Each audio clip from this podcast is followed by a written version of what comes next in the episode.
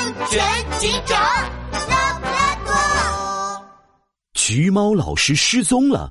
下，拉布拉多警长和拉拉兔来到门口外的零食店，黑乌鸦老板正坐在店里面，嘎吱嘎吱的吃着自己店铺的薯片呢。这么多薯片，哦啊！要吃到什么时候？再卖不出去，哦哦，我要亏好多好多钱啊！来来来！快把橘猫老师交出来！啊啊！呀，警察怎么来了？难道已经被他们发现了？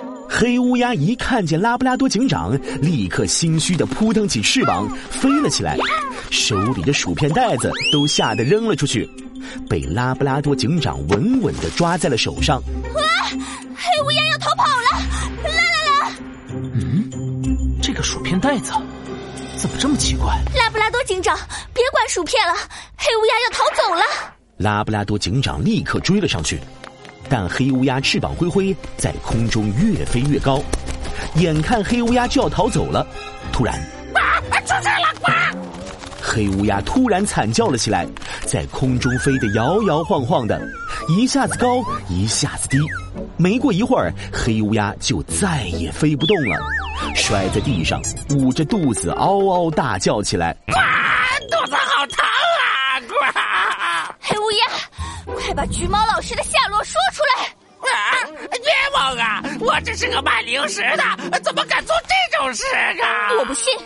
你如果没有绑架橘猫老师，你为什么看见拉布拉多警长就逃跑？我我我我！啊！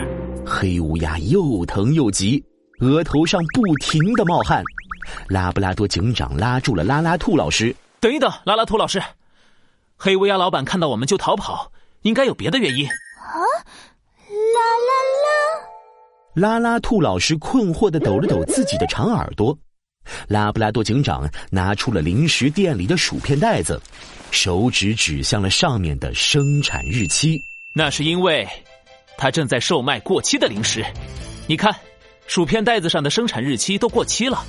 呆呆熊是因为吃了过期零食才拉肚子的。橘猫老师知道后才会生气的来找黑乌鸦老板理论。没错啊，我才不是绑架犯！哎呦喂，我的肚子好疼啊！当然了，过期食品不能吃，否则肠胃会出问题的。黑乌鸦老板，虽然你没有绑架橘猫老师，不过你售卖过期食品给小孩子们，也要接受惩罚。去完医院后，就跟我们回警察局吧。不，不要啊！嘎！救护车赶来，把黑乌鸦送进了医院。拉布拉多警长，如果黑乌鸦店长不是绑架犯，线索又没了，橘猫老师到底是被谁绑架了呢？拉拉兔老师担心的叹了口气，长耳朵也耷拉了下来。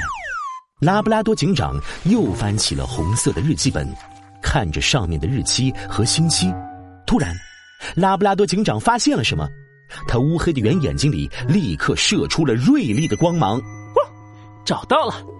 其实。日记里还有一个最重要的线索，我们没有用上，那就是被撕掉的日记所在的日期和星期。啊，我看看，九月七号，十月五号，还有昨天的十一月二号。哎，这没什么规律吗？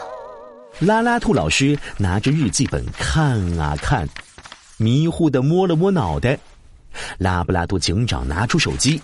打开了日历，这些日期所对应的星期，恰好是每个月的第一个星期二。这说明犯人的行动非常有规律。下个月的星期二，他一定会在幼儿园再次行动。啦啦啦！真的是第一个星期二。拉拉兔老师，为了孩子们的安全，在犯人露出马脚之前，我们必须保护好向日葵幼儿园。你能帮我一个忙吗？啦啦啦！没问题。第二天早上。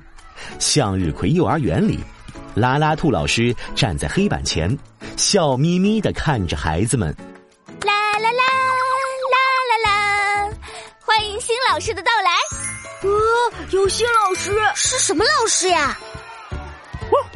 同学们好，我是你们的安全课老师。一个帅气的身影走到教室中心，正是拉布拉多警长。从今天开始，由我拉布拉多警长负责教大家安全知识，大家的安全我来守护。